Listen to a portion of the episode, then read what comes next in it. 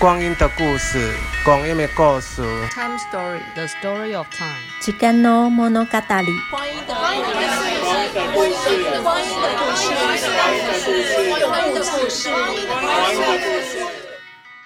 嗨，各位听众朋友，大家好，欢迎大家收听这一集的由热线同志咨询热线老同小组所制作的《光阴的故事》Podcast。那这一集呢，是我们呃在这个第一季节目里面的安排的其中一个单元，就是我们在谈长期照护。对，那今天呢，我们想要来谈的比较是我们邀请了一位朋友叫某某，对某人的某，对某某。那她是一位女同志，对，然后她，我们想要邀请她来分享她这一阵子，嗯，担任主要担任呃照顾呃父母工作的这个过程。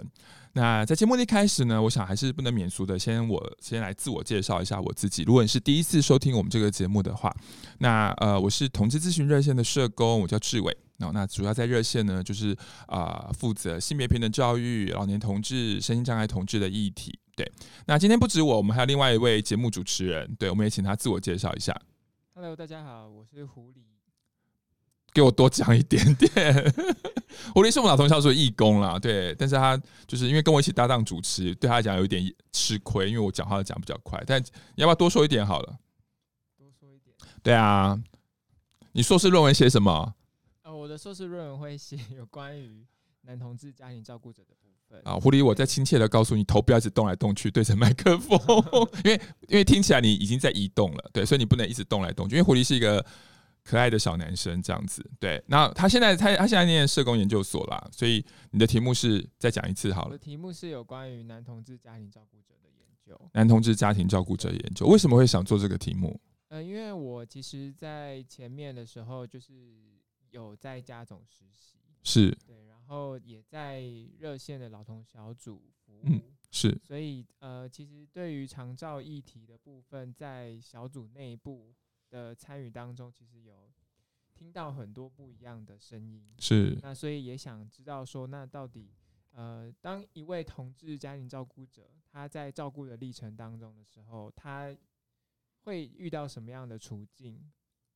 然后遇到什么样的困难，嗯然后进而可以从这样的研究里面，让这样子的声音被看见、被发现，是然后可以让同志族群在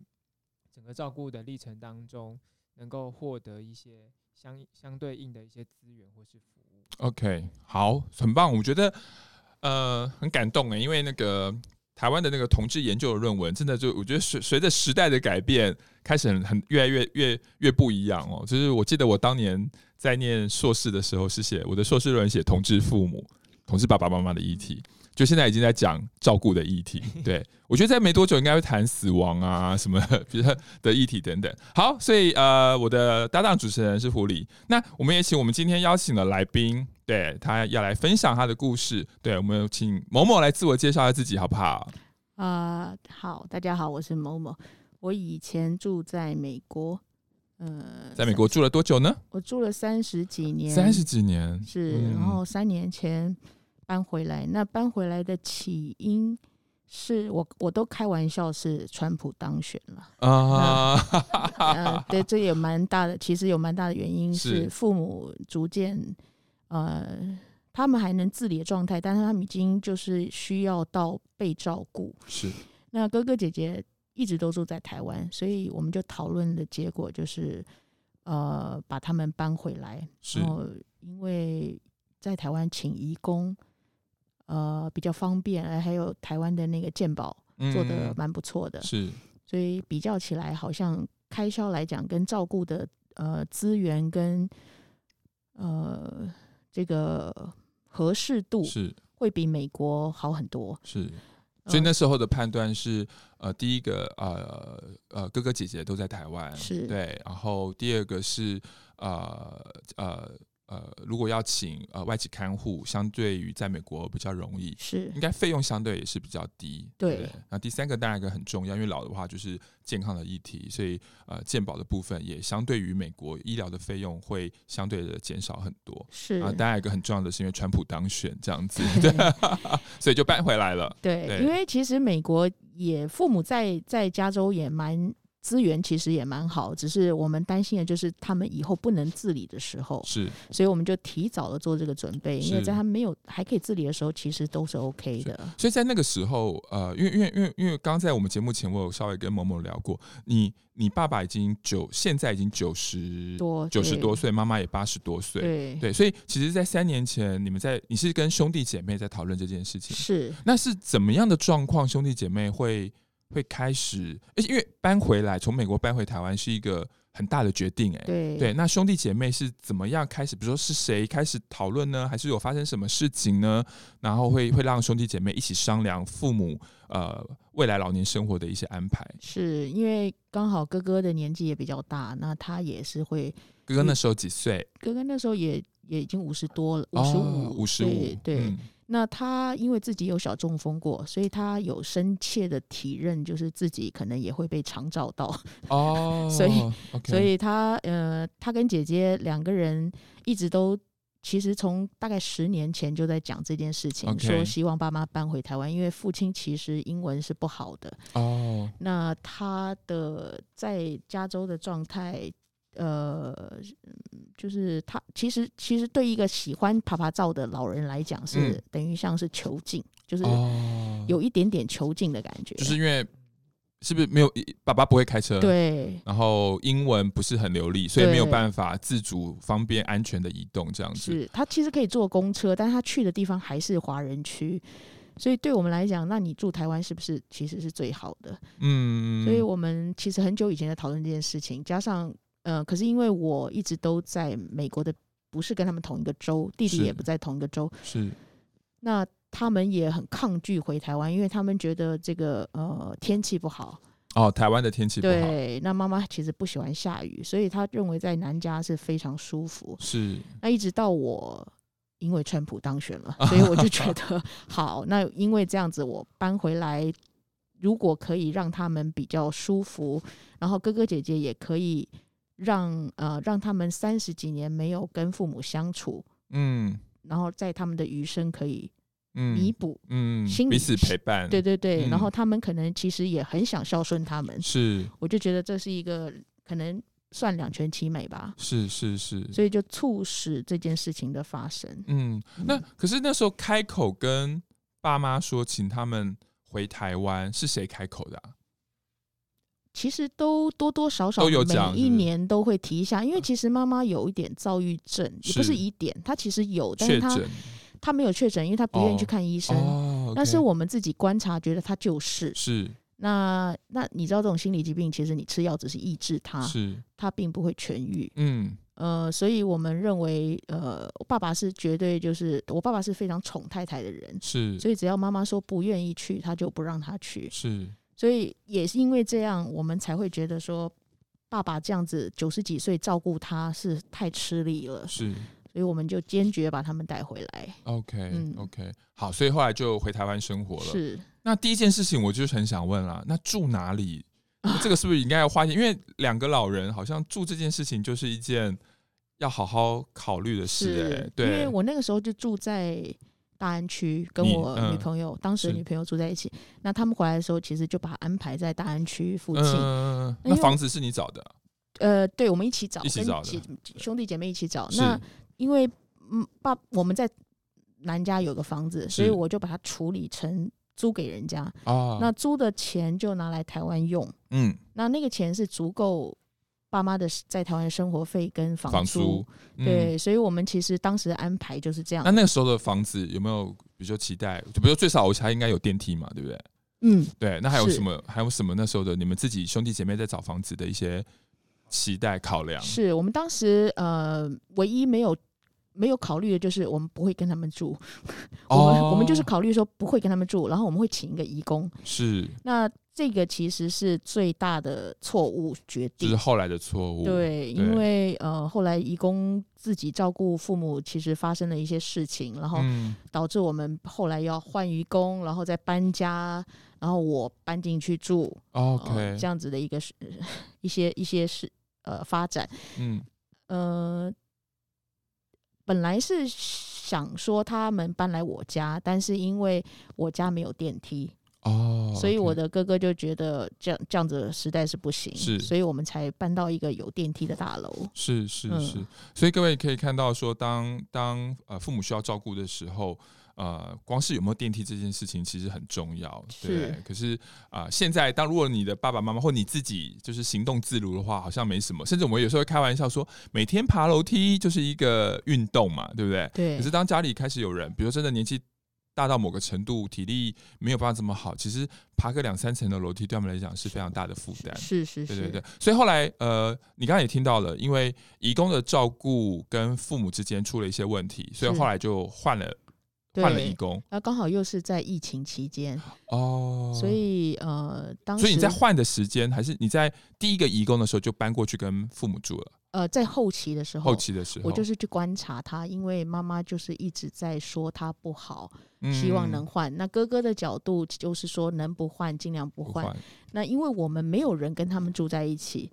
所以在哥哥的角度就是能不换不换。那我的角度是，妈妈不，因为我跟妈妈住最久，所以我很了解她。我知道妈妈即使有心理疾病，但是她不可能这么夸张的，呃，说别人这么的不好。是所以我就去搬去观察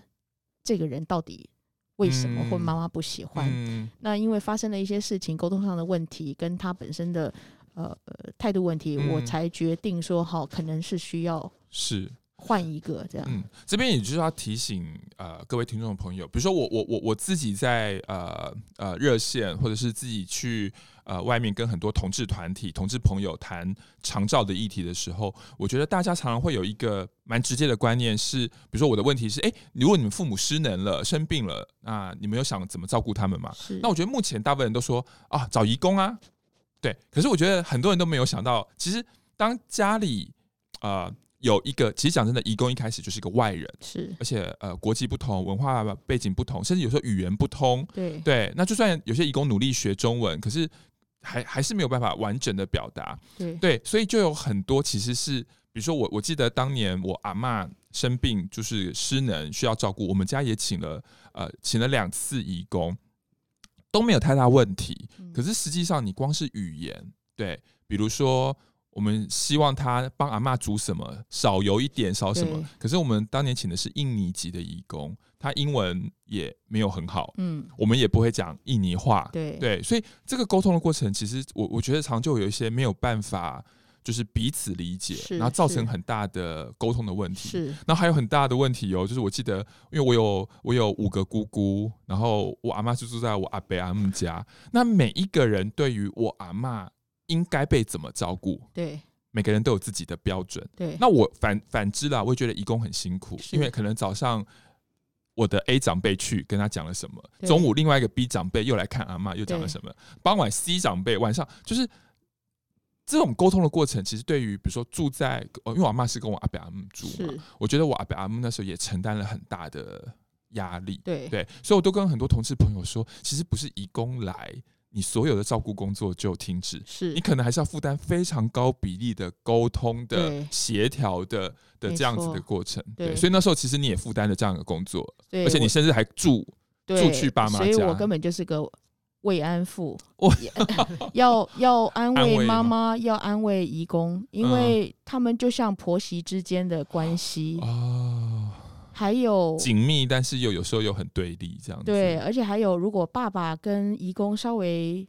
温柔一点的说话，哦妈妈还会吃醋。哦，所以很对多这种 mega 都是是我住进去以后才发发现现的。，那呃，当然，我们原来请美菲律宾的义工，是因为妈妈、爸爸、妈妈至少会讲英文，是所以我们以为哦，就以为是沟通没问题，嗯结果没有想到两方我们都高估了两方，嗯所以他们其实在鸡同鸭讲，哦，所以造成了很多误会。是所以我会建议大家，如果你们需要请义工的时候，还是需要一点训练期、培、嗯培训期。嗯所以在我换了义工之后，我现在等于是给自己三个月的期限，是把这个新的义工培训好，嗯让妈妈爱他，他也爱妈妈， OK，然后我才能好好的去做我所以要你有做的点事中情。间润滑者的角色。对那对其实也是透过你让移工移工朋友了解爸爸妈妈是日常生活的习惯啦、对脾气啦。对啊一些边边角角的事对，但同时你也告诉义工爸爸妈妈的边边角角跟对爸爸妈妈呃健康的需求是什么是，是来减少误会。是哎、各位，这个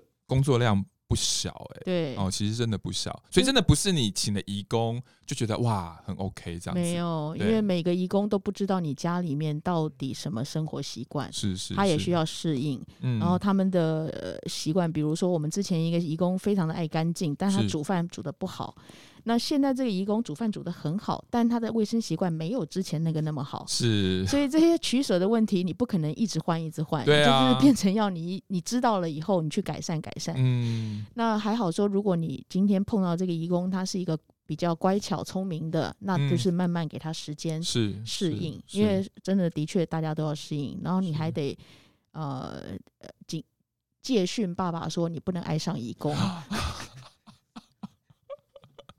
天哪，那请男的好了， 我我也这么希望，妈妈会不会开心一点？各位各位真的是一件很不容易的事情哦，连那个。妈妈嫉妒这件事情，对会自慰这件事情，我们做子女的都必须要去考量到。狐狸有什么要问某某的吗？嗯，所以爸爸会吃醋吗？ 如爸果爸今天不会，爸爸就是有女生他就开心，哦，OK，嗯对很好，很好，很好所以。中间其实就是有一段算是缓冲期的时间，让双方彼此都可以去适应一下不同的家庭状况。对，我，嗯，我觉得三个月就像你去上班，也是有三个月的试用期嘛。是，对，所以我觉得在这三个月里面，呃，应该有足够的时间好好的、好好的去了解彼此，就跟是谈恋爱其实差不多意思，我觉是得。嗯，嗯，好，那我我下一个问题是因为我们今天是放在同志咨询热线的《光阴的故事》Podcast。嗯，那作为一个女同志，哎、我想问一下某某，那你的父母知道你女同志的身份吗？其实他们的年纪我没有强迫他们要接受，是我我的兄弟姐妹们都知道。是，那你什么时候跟兄弟姐妹说的？其实我们的大家兄弟姐妹之间的感情不错，所以是我们并没有特意去说，哎、这是我女朋友，这是什么，是嗯倒没有这样子，就就是很自然而然，很自然的就说，哎、这谁谁谁，他们就知道这是你女朋友。啊、OK，然后比如说弟弟以前在美国的时候，他就会把 gay parade 的消息放在我的床上，啊，OK，类似像这样的温馨小动作，是是你就知是道他知道。嗯，嗯，嗯嗯，所以那父母呢？父母就是过了你，比如你过了四十岁之后，他嗯就会不、不再问你什么时候结婚，啊，但是过了几岁以后，你还是都一个人，或者他常常看见别的女生，他就会说：“你不要给我搞同性恋哦。”嗯，那你就知道说他其实知道，但他又不想揭穿。是，然后他给你一个底线，说你不要让我知道，哦，类似像这样，因为有他可点能是你知我知，但不要说出来啊， 对，因为他可哦能有面子问题， OK，不想 OK 让家人朋友就是嗯什么阿姨那些，嗯，你知道？嗯那那我觉得无所谓啊，嗯。嗯，其实，在我自己，因为热线有做同志父母的议题，嗯你刚刚讲某某讲你父母的状况，我觉得是蛮多父母的本能反应啦，是就是我知道了，可是你要我承认，那我承认的话，我就要面面临我日常生活里面我的同辈，就是你的姑姑阿姨对什么的。对那如果他们问我，那很多父母觉得很烦，就是要么我要撒谎，对，哎对，那要么我要说实话，是可是说实话，对我来讲压力太大，因为对这个社会还是会把，尤其是某一些比较保守的长辈是会觉得是，你把小孩教成同志对是父母的失能。对对对对，那那所以很多父母干脆就说，那就你你就是不要说，对对我们假装没这回事，是我们就继续用我本来以为的世界继续运作下去。对，那对我是觉得我父亲其实还好，但是他有一天很妙，就突然跟我讲说，我好像没有做到他希望我做的事情。那我是我就问他什么事，他就说结婚啊呢、你都没有结婚呢、嗯，那我就说，那现在台湾可以跟男的结婚，也可以跟女的结婚，你选一个。是我就会跟他开这种玩是笑，，那但他是选什 么他没讲话，啊？哈哈哈所以我觉得我的父亲是还好的，但是嗯我的妈妈，因为她又有躁郁症，是所以我们不会特意去勾起她不想提的话题。是对，是这是。是我们一点点的贴心，这样是是嗯是，那那可是呃，那你就觉得作为一个啊、女同志，在照顾的这个上面有没有什么特殊的议题？对，比如说你你会带你女朋友之前会带你女朋友回回回你家吗？父母刚你跟你父母一起住的时候，好像还来不及碰到他们，我们就分手了。哦，sorry，哦 Sorry，好，但是那正好我们展望未来嘛。那如果未来未来你你有了女朋友，对，然后因为你现在还是跟你父母住，对，那你会怎么分配，或是你会怎么安排？因为我的我的认定是，呃我们家移工照呃 OK 了，我就会搬出去。 OK，对 OK 那嗯，对于我来讲，我自己来讲，我没有觉得会是一个大问题，是因为我一定会让对方沟通好，说你自己选择要不要去看我的爸妈。 OK 对啊我不，我觉得这种事情我是不会强迫的。哦 OK，然后他愿意去，我就会带他去。可是因为我妈妈是个狠角色，所以我觉得 不要碰到比较哦好啊不。要碰到比较好。对嗯对。不过这背后还是有一个议题，就是你刚刚讲的，因为父母没有正面的、坦然的接受嘛，嗯嗯所以我我自己做老年同志的议题或照顾议题这么久，我觉得有一点点难过的是，常常我们是主要照顾者，是，但是因为同志的身份，我又不能够把我。真实的生活里面的，比如说我的伴侣、我的情感生活，就很自然的在我照顾的过程里面自然展现。所以，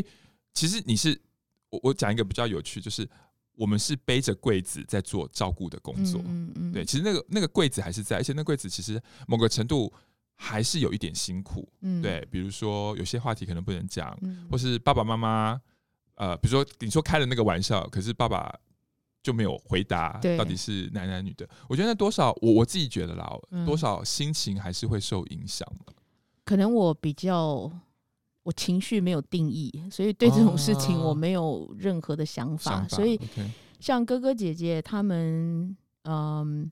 很就是我搬进去之后，他们嗯其实很少出现，哦，OK，因为可能就是在家庭里面，我通常是比较，可能因为我在美国住比较久，我的嗯观念比较超脱于他们，是我是就事论事，我不嗯太会把情绪带进事件里面，是所以，如果我今天呃愿意来做这件事情，我就嗯担了，我不嗯会觉得说他们必须要怎么样，我只是告诉他们说，大家就有钱出钱，有力出力。哦，孩子，妈妈，所有的孩子，他们不是我啊、我不是他们唯一的孩子，嗯，所以你们就做你们能做到的。嗯那我也告诉他们说，呃，我把义工训练好了，我就会离开。嗯是，那接下来我们怎么安排，我们是再来讨论。我可以问一个比较是家庭结构的议题，你嗯，的你像目目前弟弟还在美国，对然后两个呃哥哥姐姐在台湾，，对那哥哥姐姐是已经有自己的家庭了吗？对，他们有自己的家也有自己的庭小孩，是 OK，好，我为什么会特别问这一个事情呢？是呃，之前我们在做一些老年呃，就是呃同志家庭照顾的一些呃论文的那个阅读的时候，就是发现到，但这个研究是美国的，是就是说，呃，大部分的女同志，无论有没有办，可是在法律上，尤其在同婚通过以前，因为是或者是没出柜，是所以在家人的眼里，她就是一个单身的，嗯或者是还包括说，因为毕竟无论是男同志、女同志伴侣，生小孩永远是比较困难的，是对，所以很多男女同志也被视为是没有呃没有小，因为没有小孩，所以时间弹性比较高的，所以研究显示，呃，同志们担任家庭照顾工作的比例其实是蛮高的，因是为我们就会被视为是单身的。其实，在台在台湾的华人的或者台湾的文化，其实也是一样嘛，对单身的啦，或者是说啊，家里有个妹妹没有结婚，那、哥哥姐姐就会说啊，因为你没有结婚，你要不要照顾？对，或者是因为又加上可能女性的薪资又比较低，嗯所以如果今天哥哥有工作，妹妹也有工作，可是哥哥结婚了，妹妹没有结婚，对那妹妹的薪水可能领就是一个最低基本工资多一点，是所以可能哥哥就会说啊，你在外面那么辛苦，对啊，然后呃，请一个看护一个月也是两万多，啊，你在外面对工作两万多，那不如就是你来做，对对，所以很多的我我自己在看到很多的呃女呃女同志常常成为家庭照顾者之后，可是可能随着父母比如说过世啦，这个家庭工作照顾工作结束了，她也变成很难再回到职场。是对是是嗯，每个家庭都会有不同状态。那是我家的状态比就是你们的分配是什么呢？我们的分配就是有钱出钱，有力力出处力，理真的， OK 是这样所。以你没有出钱，我可以不用出你可以钱不。用出钱对哦。OK，对所以真的是有钱出钱，有力出对力，那我出的钱就是我我愿意出的钱，哦。我就会说，比如说说我帮爸爸买一个什么，帮妈妈买一个什么这样子。嗯，那因为我在那边看着看着他们，嗯然后帮他们带去看医医生，带他们怎么样这些，嗯那哥哥姐姐就可以不用去管这些事情。是是对，那哥哥比如说就可能出一些杂费，嗯那其实真正的生活费也是从美国那个房租那房租边那边来的，所以嗯他哥哥就是比如先垫一笔钱，是，对，然后我之后再汇给他，啊就类似像这样的东西都是私下先讲好的。是是对。好，嗯，那所以我想问说，那我我自己啦，就是我觉得很多，我也听过很多的同志朋友说，跟父母相处其实是最辛苦的，对。所以我想问一下说在这几个月你担任主要照顾者，嗯，对，你觉得有哪一些甘苦谈，要不要跟大家讲一下？有嗯因为这个妈妈的心理状态的关系，所以我常常不时要演一些 drama 剧嘛，哦，对对，就是让她知道说，呃，她这样子，我们虽然是都在护着她，但是她这样子其实是会让我的压力很大。嗯我，希望她知道，可是我其实因为我自己不是医生，我也不知道这样子做对不对。嗯可是因为我这样做，她反而就会好一些。 ，OK，所以他可能是觉得，因为我的在意，会让他觉得他被在意了，嗯他有得到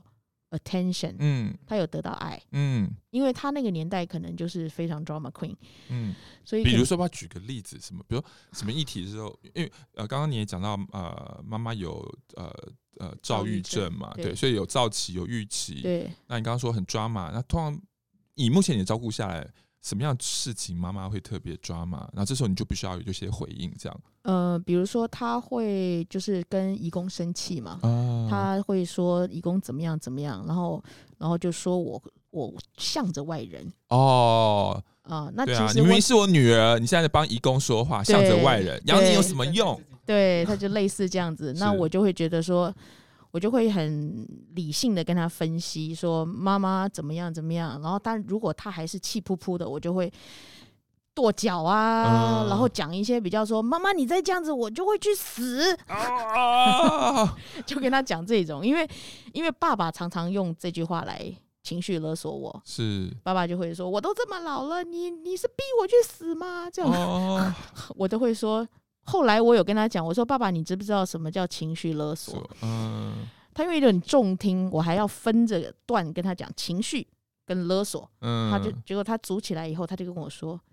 这个很新哈，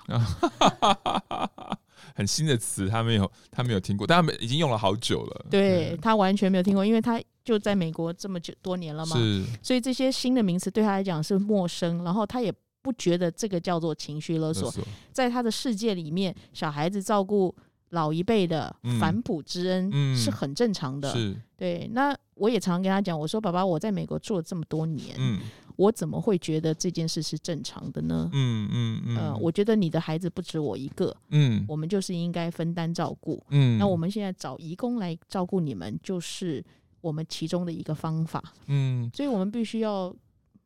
去告诉他一些我们的想法。嗯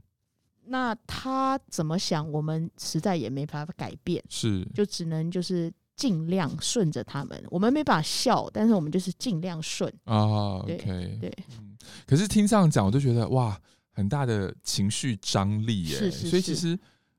很很累。如果一次下来，比如说你刚刚讲跺脚，或者是也要吼跟妈妈吼说你呃，你如果再这样，我就要去死。其实我觉得讲完之后，其实可能回到房间，其实心里应该还是觉得好累，对不对？不是，其实我讲的时候，我自己都心里面一直在笑。哦，因为我就是故意这么讲的 OK 因为我知道他吃这一招，嗯嗯嗯，我试过几次他是吃这一招的是，所以我就会这么做。是那呃，像姐姐来有一次也是跟爸爸不开心，嗯就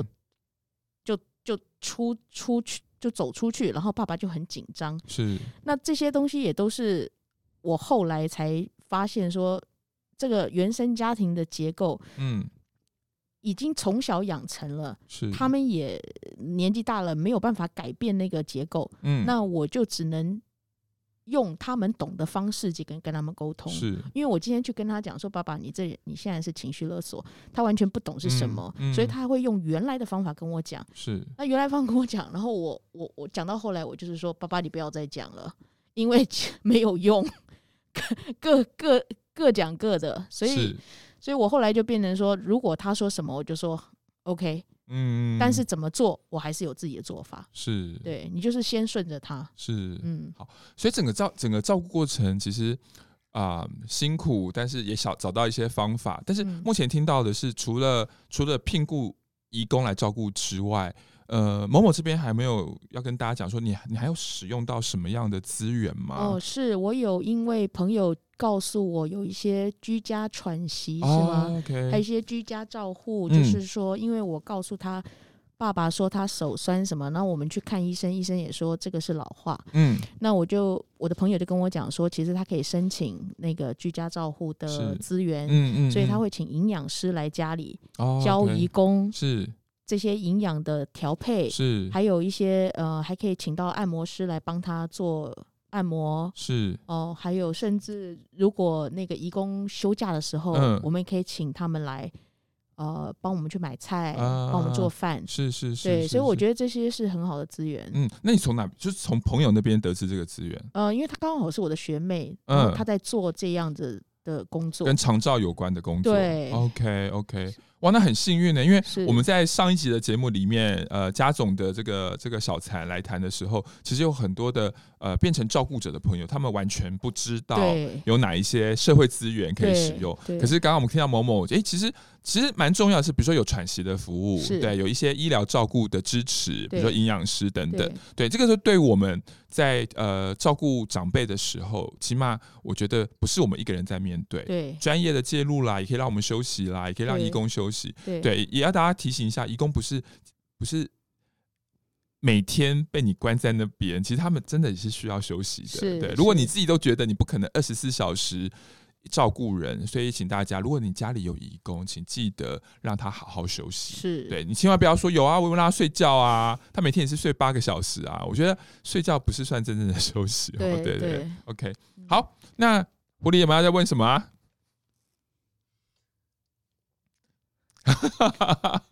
有点词穷。有点词穷，好好好。哎、那我问一下，那呃几个月下来了，你你可不可以跟我们讲呃一件其实是因为刚刚讲到，比如说那个很抓马的过程，那我觉得对那可能日常生活会发生。是。可是到目前为止，你觉得整个告诉呃照顾的过程里面，你觉得最大的压力，或者是啊、还不知道怎么面对的事情是什么？我可能个性关系，我没有把它放得很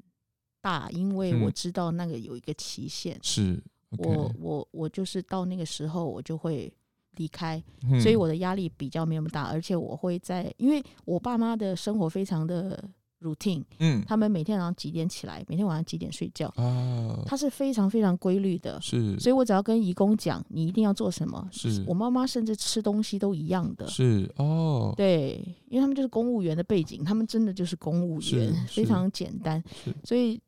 除了那些 mega 的问题需要调，就是时间上去是去去改呃精力之外，那生活习惯上真的很简单。 ，OK，所以当这一天没有什么事的时候，我是可以出去玩的。 OK OK 对，所以那个是我解解压的方法。哦 OK，那那我再回再问一个更长远的议题是。嗯在这一阵子，从呃邀请父母回来到到因为父母跟义工的呃一些不适应，到后来你搬进去住，到对你目前规划等一切稳定之后，你也会再搬出来。那这个照顾过程有有没有对你未来？因为请问你今年大概几岁？旁边说呃跟我差不多吗？四十多？我我 五十多， 50多了好对呃，因为我我在之前跟你聊的时候，其实包括你刚刚有提到，就是说也是因为哥哥中风嘛，对然后所以才开始思考父母的长照。是。那这个照顾的过程有没有你自己对于自己未来老年或者是失能的时候，你目前的嗯想象或规划会是什么嗯，因为因为我应该还是会回去美国，eventually，、啊所以我呃应该没有没有太大的问题，我应该就是可能父母毕业之后，嗯我会回去美国我。明白对，对，，Oh 但是但你老化，你怎么想象你老化呢？老化，或者是对，呃我我所以你老了是会跟你父母一样再搬回台湾吗？不会耶，不会你就会我在你就会就会我在美国我应该就是留在美国。等毕业典礼，对对为对，很久很久的对毕业对典对礼。哦对对对。 OK OK，对可是可所以你也呃，比如说呃，哦，呃因为我们在美国，我们工作的时候会有一个所谓的退休基金制是嘛是是，对，那那些东西就是退休基金都已经有，然后它也是有健康福利。是那或许那时候也是有会有有伴侣，是有哦结婚了，是是有太太，这是个这我我还不知道。是那至少我的想象就是，即使我是单身一个人，是我都是我我可能比较特例啦，我嗯不会去想那么复杂的事情， OK 我就是 live at the moment，就是是这样。嗯 OK OK，、嗯好，来狐狸还要问吗？什么？ 这是空的。我们的我们的另外一位主持人还在练习中。对，好，那嗯，干掉了吗 那？个 好，那我那我可能就是问有一些我们刚刚之前有聊到的是，呃，那在照顾的工作上，呃，比如说呃，移目前这个移工比较大的问题是是他会煮饭，但是他清洁的状况不好，对，对，比较没那么好了，不是说不好，是是对。那你自己因为你是住在里一起住嘛，是你会你会怎么跟你父母或是怎么来处理这件事情呢？因为因为通常都是妈妈说她怎么样，嗯，我因为我哦。对，其实像你刚刚提到的，你你们家的状态就是有很多窗口，对对对那对我们对家就是单一窗口，就是我，哦，我也跟哥哥姐姐讲，你们有什么事就是告诉我，我跟爸爸妈妈讲什么事就是告诉我，我来告诉义工，哦哦，这很重要。，对，嗯，因为很多很多家庭最大的问题是 A 跟义工讲，B 跟义工讲，那是其实后来。我我觉得有时候人家说啊，你这个义工都不听话，可是是最后其实他不是不听话，因为他不知道听谁的是话，没错所以，他就摆着，对不对对对，嗯而且他们最大的优点是什么？都是 yes man。嗯那可是这个 yes man 的背后含义是他不见得听得懂你在讲什么，是是，所以我会说，因为毕竟我们是请的是刚好是菲律宾义工，是所以我就说你们都不要跟他讲什么，都是来告诉我， OK 我用英文好好的跟他沟通，啊，OK，你到底要什么，很清楚，并且让他告诉我我说了什么，是我要让他非常的明白我说什么，是跟他告诉我的时候，我也 repeat 一遍给他听，说我听到的是什么。 OK OK 因为我不我就是很怕再发生沟通不良的情形。 OK 哦 OK，对，所以那个某某的小 paper 就是很快的就建立一个沟通的规定，对就是愚公单一窗口对某某，对，家人的单一窗口也是对某某对，然后让某某来在这个中间做一个比较完整的讯讯息的传递。是对，这个我其实觉得很重要。其实不只是移工啦，其实我觉得很多的家庭照顾者，比如说对有些时候是儿子、女儿、媳妇对照顾自己家里的长辈，对可是每次只要有亲戚朋友来，可能就给一个意见，对呃，然后又换一几天，又换一个人来给个意见。对所以大家知道吗？其实很多的，无论是义工或家庭照顾者，其实心理的疲惫跟压力，其实我记得之前呃家庭照顾者总会还有做过相关的调查，就是亲友的指指点点，对，其实是最大的压力。是是是然后另外还有一种状况是，常常照顾，其实我觉得很多的义工也是，他其实已经尽了他的力在照顾了，可是他却得到了一个不是很好的评价。对也包括了比如说媳妇、女儿、儿子照顾，结果可能兄弟姐妹来，可能就动一句说：“啊，妈妈怎么会这样子啊？你到底有没有好好怎样？”对对，可是这个这个对于很多家庭照顾者来讲，其实是很大很大的无力感。对对，因为大家可以想一想，你一天二十四小时都要都要面对这个人，嗯你真的大家没有办法面面俱到。对，对所以所以后来我也去反思之前嗯的义工，他他自他也觉得很自己心，他他有跟我提过，他觉得非常没有成就感，是，因为呃阿嬷不喜欢他嗯，哦，这些这些对他来讲，他觉得他自己照顾的很好，嗯是，结果竟然阿嬷不喜欢，是那当然这些东西都我也觉得是照顾者跟被照顾者的缘分问题，是，是那他们互相不和，那没有办法，嗯所以呃，新来的其实妈妈也没有说多喜欢他，因为毕哦竟他的呃心理疾病的状态没有办法完全相很快的相信一个人，是所以我的角色就是希望除了窗口一致以外，嗯我所以我刚刚有提到说我很像在调解婆媳之间的问题，是，真嗯因为很的像确是我最大的压力可能就是在沟通这件事情，我等于嗯是要。我刚刚讲的未安抚的状态，在 在安抚两边，是那还好，我平常对这样的事情我还算呃可以承受。是那呃，他们的事情也很简单，所以不是真的什么情感问题，嗯所以我觉得那个都还可以消消化掉。嗯那可能要建议大家，就是可能做这样角色的人心脏要很大颗， 嗯不然会很辛苦。是真嗯的，像嗯我我们家自己那时候，因为前后也是两任嘛，然后都是做满。呃，第一个好像是做了做了呃三年，嗯，对，然后第二个做了两年，因为后来我阿妈就就离开了嘛，对对，然后我觉得蛮有趣的，就是长辈的两边的评价很不一样。嗯第一第一位呢，其实是一个比较年轻的，是但是其实呃，我自己有点心疼，因为他其实小孩还很小，但是嗯为了要、要要赚钱，所以来对台湾工作，对所以他那时候就会很常打电话给给印尼的家人。啊对那我自己我自己做社工，我就觉得说这人之常情啊，你对你小孩才三五岁，哪一个是妈妈是会希望自己不是就是希望能够在孩子成长过程里面多多多听小孩是讲话？对那因为这个状况常常也就是小孩，小孩都是必须要呃，比如说晚上，比如说幼稚园下课或什么的，因为他都对他都是晚上打。对，那晚上打的时候，就是长辈最常来看我阿嬷的时候，嗯哦所以就得到了一个一个印象，叫做他都都在在讲讲电电话。话，对，对好，所以那时候就有长辈觉得不好这样子，嗯所以我们